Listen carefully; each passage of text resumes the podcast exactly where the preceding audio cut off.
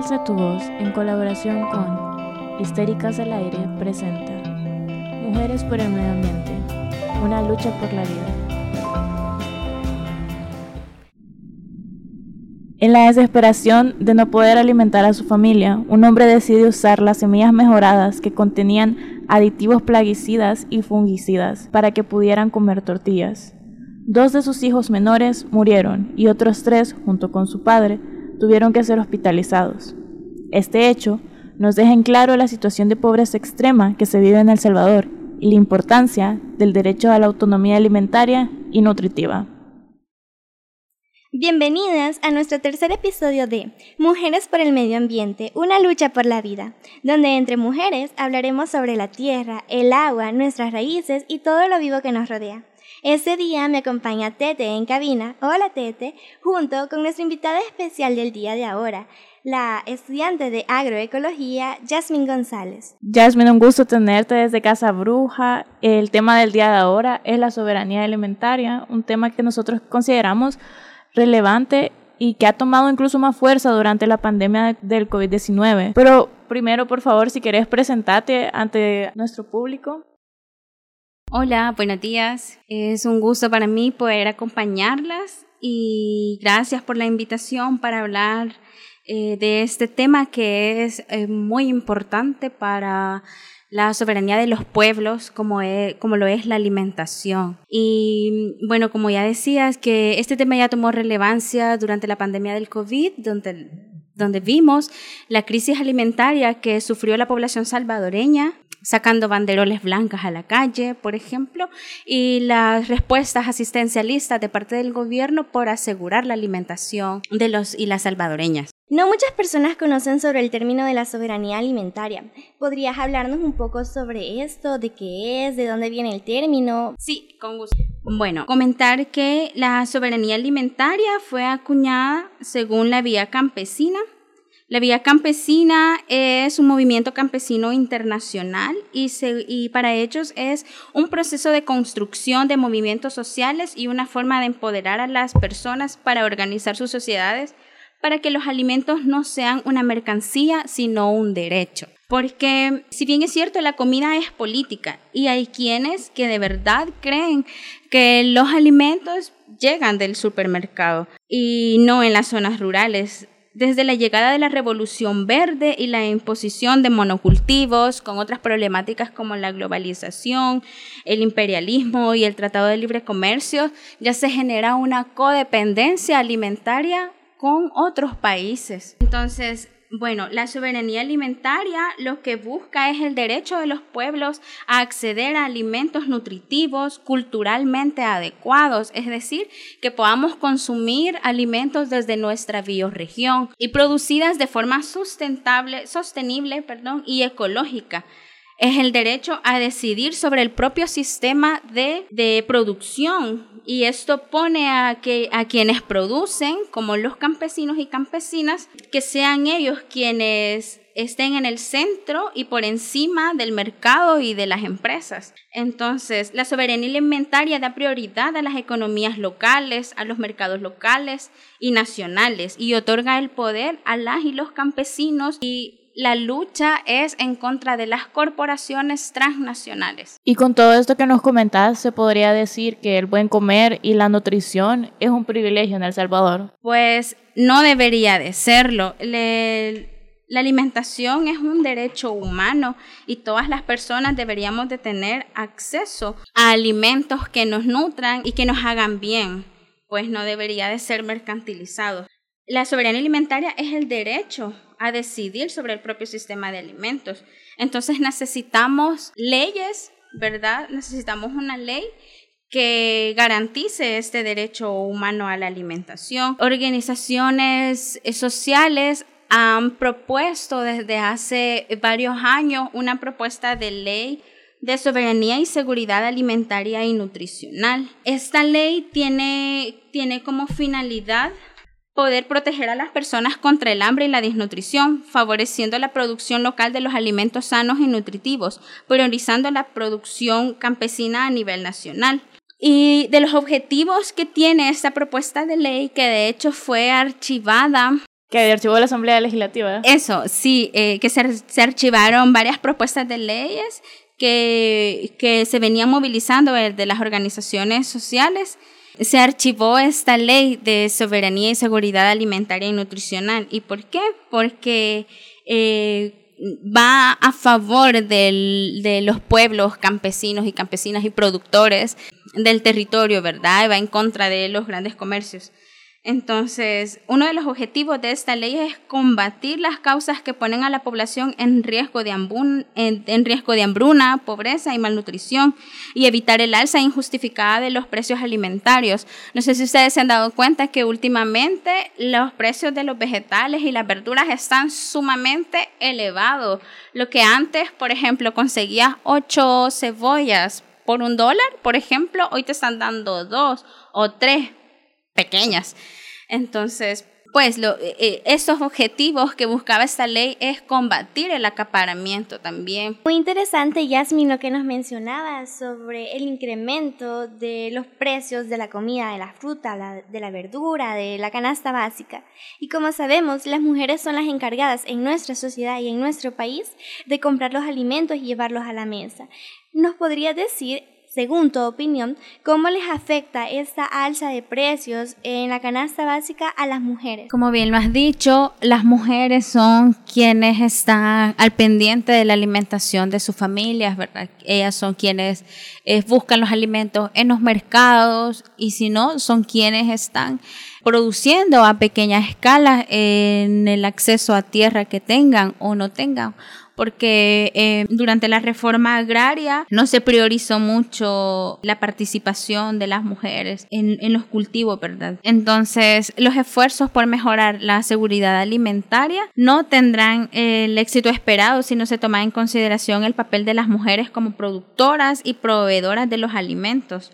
Las mujeres rurales, quienes quienes constituyen el pilar de la agricultura a pequeña escala, producen riqueza económica y sostienen la pequeña economía de sus familias y hasta de sus comunidades. Y a pesar de ello, enfrentan también el despojo por parte de industria. Como las limitaciones para tener acceso a tierra, el sometimiento y sobreexplotación de cargas laborales, exposición de agrotóxicos que dañan a la salud, incluida su salud sexual, ¿verdad? Si, si hacemos un paréntesis y vemos todos eh, los productos higiénicos que, que, ocupan las mujeres, digamos, para su menstruación, como las toallas sanitarias, los tampax, son todos esos algodón sintéticos vienen de monos cultivos de algodones, entonces daña también el cuerpo de las mujeres. Recordemos también que el papel central de las mujeres eh, en la cadena productiva alimentaria es conservar las semillas, las mujeres rurales, conservar la biodiversidad, el cuidado del medio ambiente y ese trabajo no es reconocido,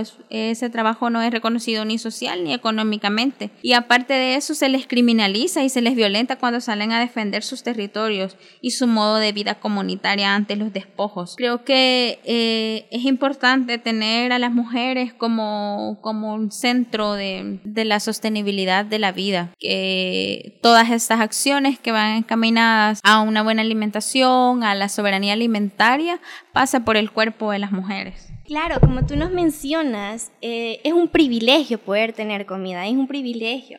Entonces, un ejemplo de ese problema tenemos que el privilegio de comer bien se discutió en 2017, donde ocurrió la polémica reforma alimentaria implementada por el MINED en las escuelas y colegios para mejorar la alimentación dentro de las instituciones, donde muchas dueñas de chalet se quejaron diciendo que esa reforma traería solo pérdidas a sus negocios y podrías comentarnos su opinión sobre esa reforma. E igual, este, yo me acuerdo que cuando yo estaba eh, en el colegio, también estaba en esta disque reforma.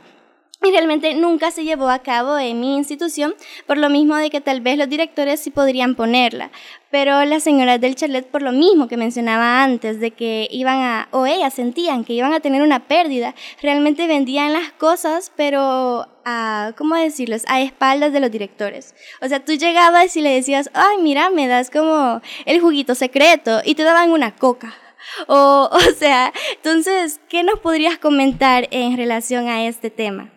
Sí, creo que no, necesitamos falsas soluciones, ¿verdad? Para, em, para contribuir a, erradicar la malnutrición en la niñez, comenzando por la niñez. Y en realidad, sí, recuerdo esa reforma. De hecho, en las instituciones nacionales se daba, bueno, cada mes llegaban paquetes de frijoles, arroz, recuerdo, y, bebida fortificada para que los y las alumnas tuvieran, eh, se distribuía durante el recreo, ¿verdad?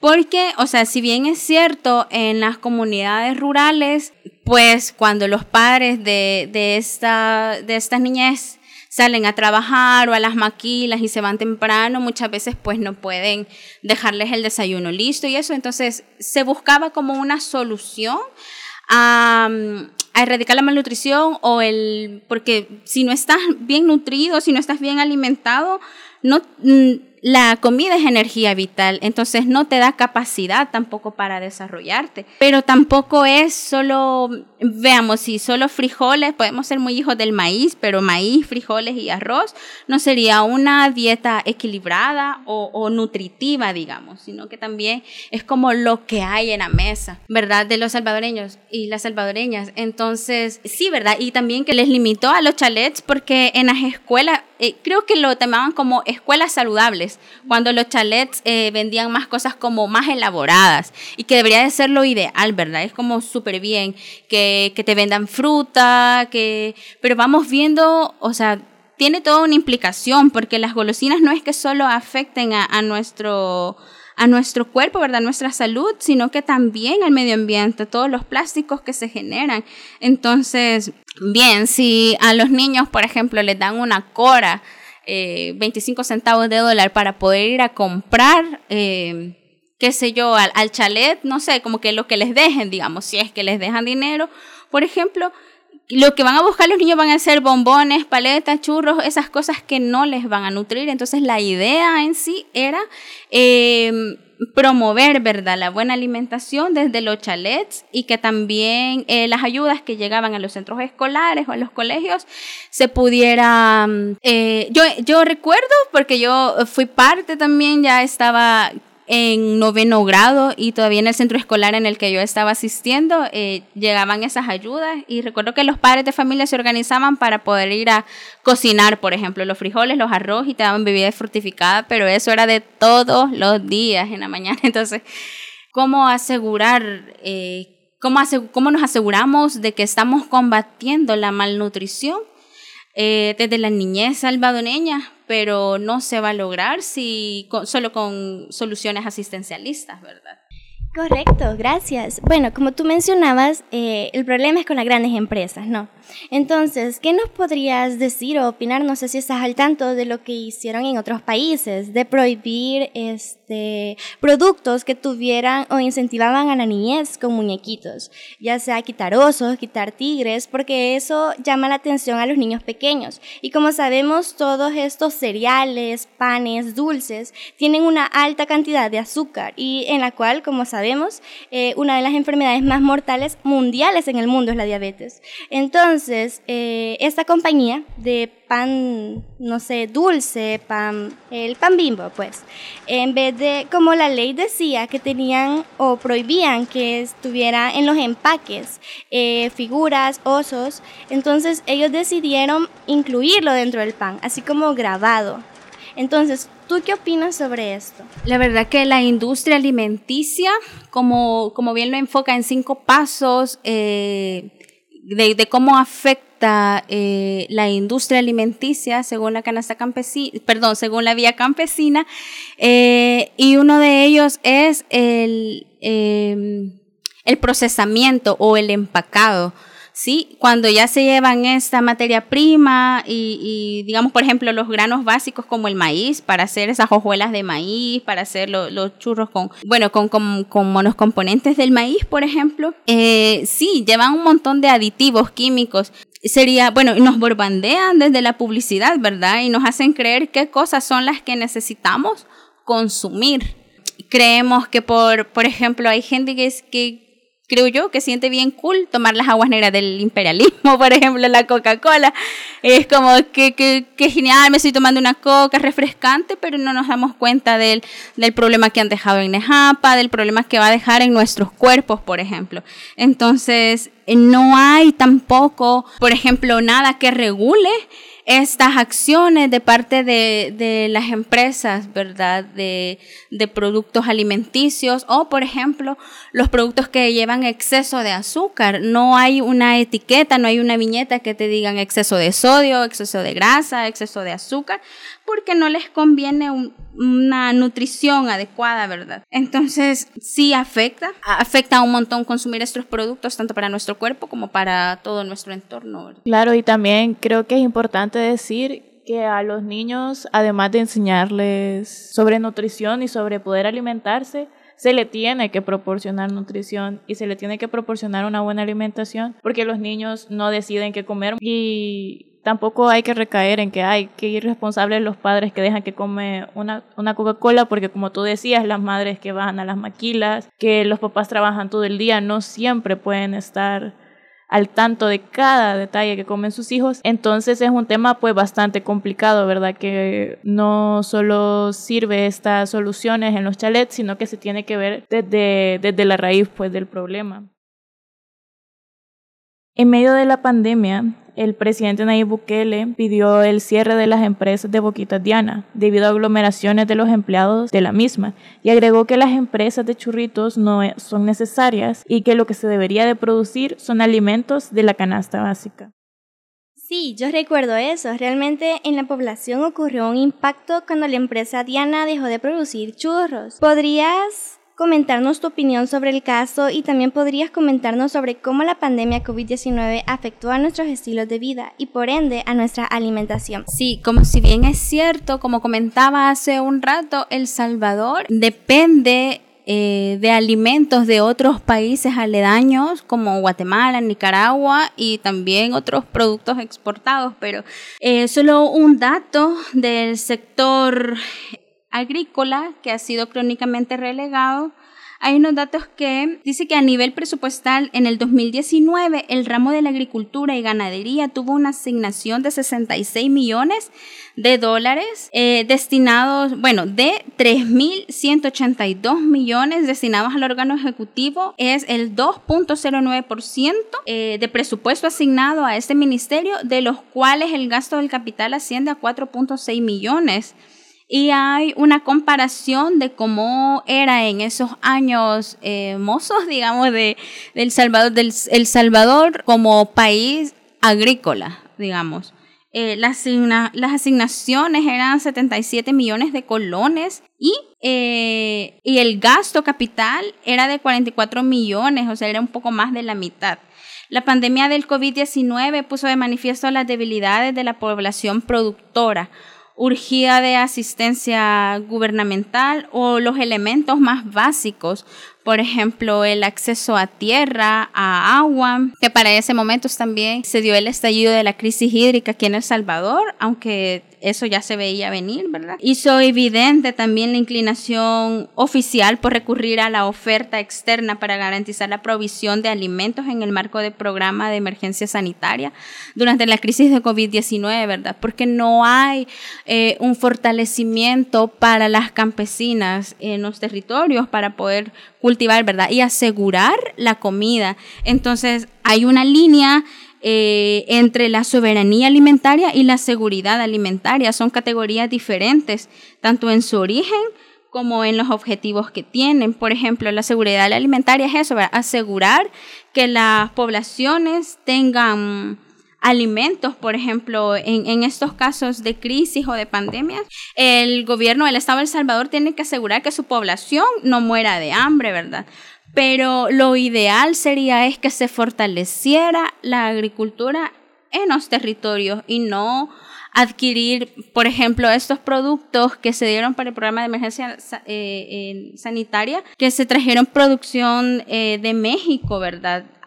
a, costos bien elevados y que tampoco aseguran la nutrición en la población salvadoreña. Porque en las comunidades en la ciudad, por ejemplo, si es una familia se compone de cinco personas, digámoslo así, o en las rurales, que a veces es hasta de ocho, creo yo que cinco libras de frijoles, aceite, bueno, hay gente que sí, ¿verdad? Se agradece, eh, los agradece y todo, pero no va a cubrir sus necesidades alimentarias. No es, es meramente una solución asistencialista.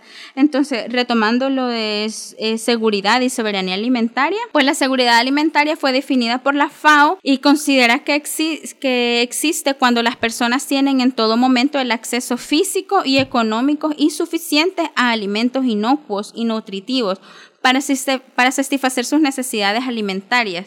Es un concepto ligado al libre mercado y de esta manera, si las familias no cuentan con acceso económico, los alimentos simplemente no comen. Es lo que les comentaba, que el, Estado de El Salvador quiso asegurar la, la, alimentación de los y las salvadoreñas cuando no había producción de frijoles, de maíz, digamos, en el territorio, aunque si bien es cierto, sí eh, el sector agrícola en, en, el área de los monocultivos de azúcar, por ejemplo, no ha parado. Entonces, eh, hay un montón de, de, cosas que se tienen que regular, ¿verdad? En torno a la alimentación. Se tienen que crear y fortalecer. Tenemos que exigir estas propuestas de leyes que se han venido trabajando desde las organizaciones desde hace un par de años y exigir que se cumpla, ¿verdad? Que, que se saque del archivo y que se fortalezca el marco jurídico para el uso del agua también, que es un bien común que está bien ligado a la soberanía alimentaria.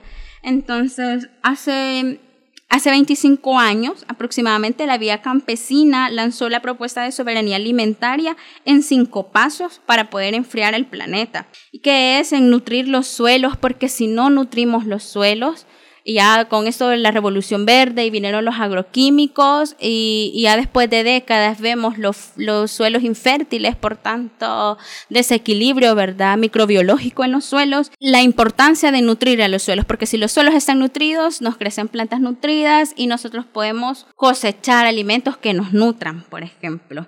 Que la tierra eh, sea para los campesinos, para las personas productoras para campesinos y campesinas y no para y, que no sea dueño eh, las grandes corporaciones, ¿verdad? Promover cultivos agroecológicos y una producción local. Y tenemos que rechazar estas falsas soluciones, como les comentaba, de soluciones asistencialistas. Bueno, retomando un poco sobre lo que nos dice de la falta de educación alimentaria, de que no toda la culpa es de los padres, por lo mismo que mencionaba Tete, de que no pueden estar cada minuto pendiente de lo que comen los chicos, ya sea cuando ellos van al colegio, cuando sus padres trabajan, si los dejan con niñera. Entonces, ¿tú crees que hay algún tipo de relación en toda esa publicidad que bombardea a los niños en los programas de televisión, como no sé si has notado, pero cuando pones un canal de niños siempre está esa publicidad de compra dulces, compra juguetes, siempre está como eso, ¿no? Entonces, ¿tú crees que la publicidad afecta o influye a que los niños tengan una mala educación alimentaria? Sí, claro, influye mucho. Creo que el sistema industrial de el, sistema alimentario industrial ocupa las herramientas de publicidad y de marketing, es una bomba pues para podernos vender sus productos ya elaborados. Creo que esta vida em, tan rápida, digamos, la gente va buscando como ya no tardarme tiempo en la cocina, ¿verdad? Eh, ya no transformar nuestros alimentos, ya algo que sea más rápido y más si en los niños, como, como decía, ¿verdad? Buscan cualquier ganchito para podérselos eh, enrolar, digamos, eh, a, los niños como para, ah, yo quiero esto, necesito esto, pero en realidad eh, también debería de ser una política pública de limitar el exceso de, de estas publicidades falsas, ¿verdad? Para tener un derecho a una alimentación adecuada, los estados deberían hacer todo lo posible por promover el disfrute pleno de los derechos a tener alimentos adecuados en nuestros territorios Y en otras palabras, deberíamos de tener acceso físico y económico en todo momento a los alimentos en cantidad y en calidad adecuada para llevar una vida sana y salud, saludable y activa. Pues creo que cuando se descuidan las infancias eh, en cuanto a su alimentación, es difícilmente se pueden eh, desarrollar humanos eh, activos, pensantes, digamos, influye mucho, la verdad que influye mucho en cómo nos alimentamos. Definitivamente, todas estas cosas aportan a que los niños desde temprana edad tengan diabetes, obesidad o diferentes tipos de enfermedades y también afecta a su desarrollo metabólico, tanto físico como mental. Ahora podemos hablar sobre cómo enseñar los huertos caseros, por ejemplo, en las escuelas, porque si creemos que es bastante importante que desde la niñez se empiecen a enseñar estas cosas. Sí, eso, es, es importante que em, en las escuelas se les enseñen a los niños al respeto por el entorno en el que vivimos, ¿verdad? Eh, conectar, eh, conectar nuestro cuerpo con la naturaleza, es decir, que tengamos una relación estrecha con la tierra, que sepamos que de la tierra vienen nuestros alimentos y que nosotros y nosotras lo podemos hacer crecer. Creo que trabajar los huertos escolares es una herramienta revolucionaria entonces es importante, em, es importante promover los huertos escolares, brindar herramientas a los docentes, a las docentes, para que se puedan llevar a cabo esos, esos proyectos de huertos. Siento que son, son bien importantes, son necesarios. Y bueno, eh, para poder llevar a cabo los huertos escolares es bien importante que sigamos una línea estratégica, digamos. Primero, concientizar a los alumnos y alumnas de la importancia de poder cultivar nuestros alimentos, poder tener esa relación con la tierra y, saber que son procesos, ¿verdad? Reconocer los procesos biológicos eh, de la Tierra, con, de hecho, hasta con el astro de la Luna, para saber las formas y, y en qué momento sembrar, por ejemplo se puede ir trabajando con los niños de eso. Eh, luego también se puede ir trabajando en cómo sanar con la tierra, es decir, si hay suelos erosionados, infértiles, cómo vamos a nutrir los suelos, ¿verdad? elaborando compostajes, elaborando bioinsumos. Eh, recordemos también que dentro de la agricultura orgánica se ocupan biofermentos y estos eh, se llevan un tiempo, por ejemplo, para que se puedan activar, para que se puedan utilizar eh, un ejemplo, ¿verdad? El alcoajo o el caldo ceniza, que después de su elaboración se tienen que esperar 15 días eh, para poder ser utilizados. Entonces, eh, crear un, un, laboratorio, digamos, de bioinsumos que también lo puedan elaborar los estudiantes eh, luego poder hacer eh, semilleros, germinar, luego trasplantar y llevar esos procesos, ¿verdad? Pero creo que va a ir, tendría que ir de la mano con, con la conciencia ambiental, ¿verdad? Reconectados con, con, todo nuestro entorno, reconocer que los alimentos no solo llegan, están en el supermercado, no solo están empaquetados, sino que vienen de la tierra. Me encanta la idea de querer tener un huerto casero, pero imagínate, este, ahorita estamos en San Salvador, ¿no? Muchas personas que viven en otros departamentos viajan aquí a, a la capital para poder seguir y tener un trabajo y ellos encuentran o alquilan una habitación para poder estar. ¿Cómo hacen esas personas que de verdad quieren tener una soberanía alimentaria para poder tener un huerto casero si ellos viven en una pequeña habitación, un pequeño apartamento que apenas pueden con ellos? ¿Qué consejos les darías o cómo ellos podrían empezar con un pequeño huerto casero? Bueno, recordemos también que la sustentabilidad y la soberanía alimentaria pasa también por atacar los esquemas individualistas de producción y la forma en la que nosotros obtenemos nuestros alimentos. Si bien es cierto, no tenemos acceso a tierra, pero hay un espacio en el que podamos hacer huertos verticales, por ejemplo, o con hidroponía.